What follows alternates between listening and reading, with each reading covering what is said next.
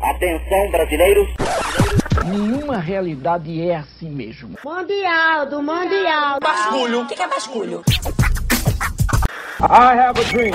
Chega mais no Projeto Educa, o seu podcast de educação e ciências humanas. Bom dia, boa tarde, boa noite, pessoal. Aqui é o professor Deusimar Dias e estamos começando com mais um episódio do Web Educa, o seu podcast de educação e ciências humanas. O que é o marco temporal que envolve a demarcação das terras indígenas? Está em votação no Supremo Tribunal Federal um recurso extraordinário que impacta diretamente os povos indígenas no território brasileiro. Estão acampados em Brasília, nesse momento, mais de 6 mil indígenas à espera da conclusão do julgamento desse recurso. A tese do marco temporal muda totalmente a interpretação sobre a demarcação de terras indígenas no Brasil, determinando que aqueles povos que não estavam em suas terras ancestrais em 5 de outubro de 1988 data da promulgação da Constituição, perderam totalmente o direito de ocupar suas terras ancestrais. Essa interpretação não leva em consideração que muitos desses povos não estavam em suas terras nesse marco temporal porque foram expulsos, ameaçados, muitos mortos com grandes extensões de terra invadidas por grileiros e produtores rurais. Não leva em consideração a condição histórica de perseguição, massacre e genocídio contra os povos originários. A demarcação de terras indígenas é um direito garantido pela Constituição Federal de 1988, que estabelece aos indígenas o chamado direito originário sobre as suas terras ancestrais. Isso quer dizer que eles são considerados por lei os primeiros e naturais donos desse território, sendo obrigação da União demarcar todas as terras ocupadas originalmente por esses povos. Se a tese do marco temporal for aceita pelo STF, indígenas poderão ser expulsos de terras ocupadas por eles, caso não se comprove que estivessem lá antes de 1988 e sem que se considerem os povos que já foram expulsos ou forçados a saírem de seus locais de origem. A jornalista Eliane Brum publicou um texto no jornal El País que traz um exemplo bem didático sobre o assunto que é a aceitação do marco temporal para a demarcação de terras indígenas. Segundo ela, é mais ou menos o seguinte: para que seja bem entendido, você mora numa casa que antes de ser sua foi do seu pai, do seu avô, do seu bisavô, do seu tetravô, do seu tataravô e etc. Aí um bando fortemente armado invade a sua casa e você precisa fugir dela com a sua família para não morrer. Mais tarde, enquanto você luta pela vida e por justiça, a Câmara dos Deputados decide que, porque você não estava em casa naquela ocasião, perdeu o direito a ela. Assim, como se você tivesse dado uma saída para tomar um café na casa do vizinho por livre e espontânea vontade.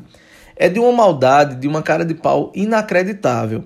Mas é como um marco temporal que a banda podre do Congresso brasileiro quer exterminar o direito ancestral de centenas de povos que vivem em suas terras há milênios. Um dos maiores juristas do Brasil, o professor Dalmo Dallari, explica o porquê dessa tese do marco temporal ser absurda.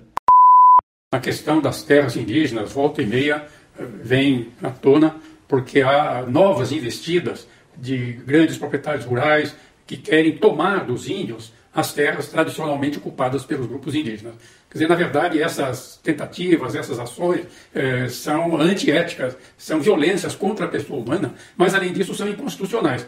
Na verdade, têm sido inventados alguns argumentos eh, como se fossem argumentos jurídicos. Assim, um dos mais recentes que vem sendo explorado é o argumento que eh, ficou batizado, está circulando aí na imprensa, que trata de uma limitação eh, no tempo dos direitos indígenas. E o que se pretende sustentar é que os índios só têm direito às terras eh, que ocupavam quando foi promulgada a Constituição de 88. É, então chamaram a isso de marco temporal. Então, o, que os índios ocupavam até então é terra indígena, o que não ocupavam não era. Aí há várias questões a, a serem consideradas. Antes de mais nada, a Constituição estabelece que, que pertencem aos índios, às comunidades indígenas, as terras que tradicionalmente ocupam. Então, eh, essa ocupação tradicional é que define o direito. Entretanto, há um aspecto que é muito importante ressaltar, é que a ocupação, no caso, não significa uma, uma permanente, constante relação física, material com a terra.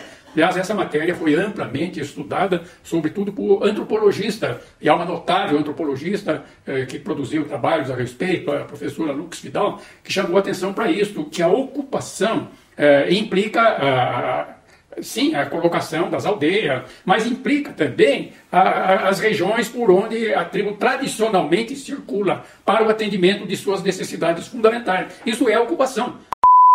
Encerramos esse podcast com a fala de Ailton Krenak, líder indígena, ambientalista e filósofo. Você pode conferir esse e outros episódios do podcast Web Educa através do Spotify, podcasts do Google, Disjuntor, Rádio Pública e outras plataformas digitais. Aqui é o professor Deus Madias e até o próximo tema.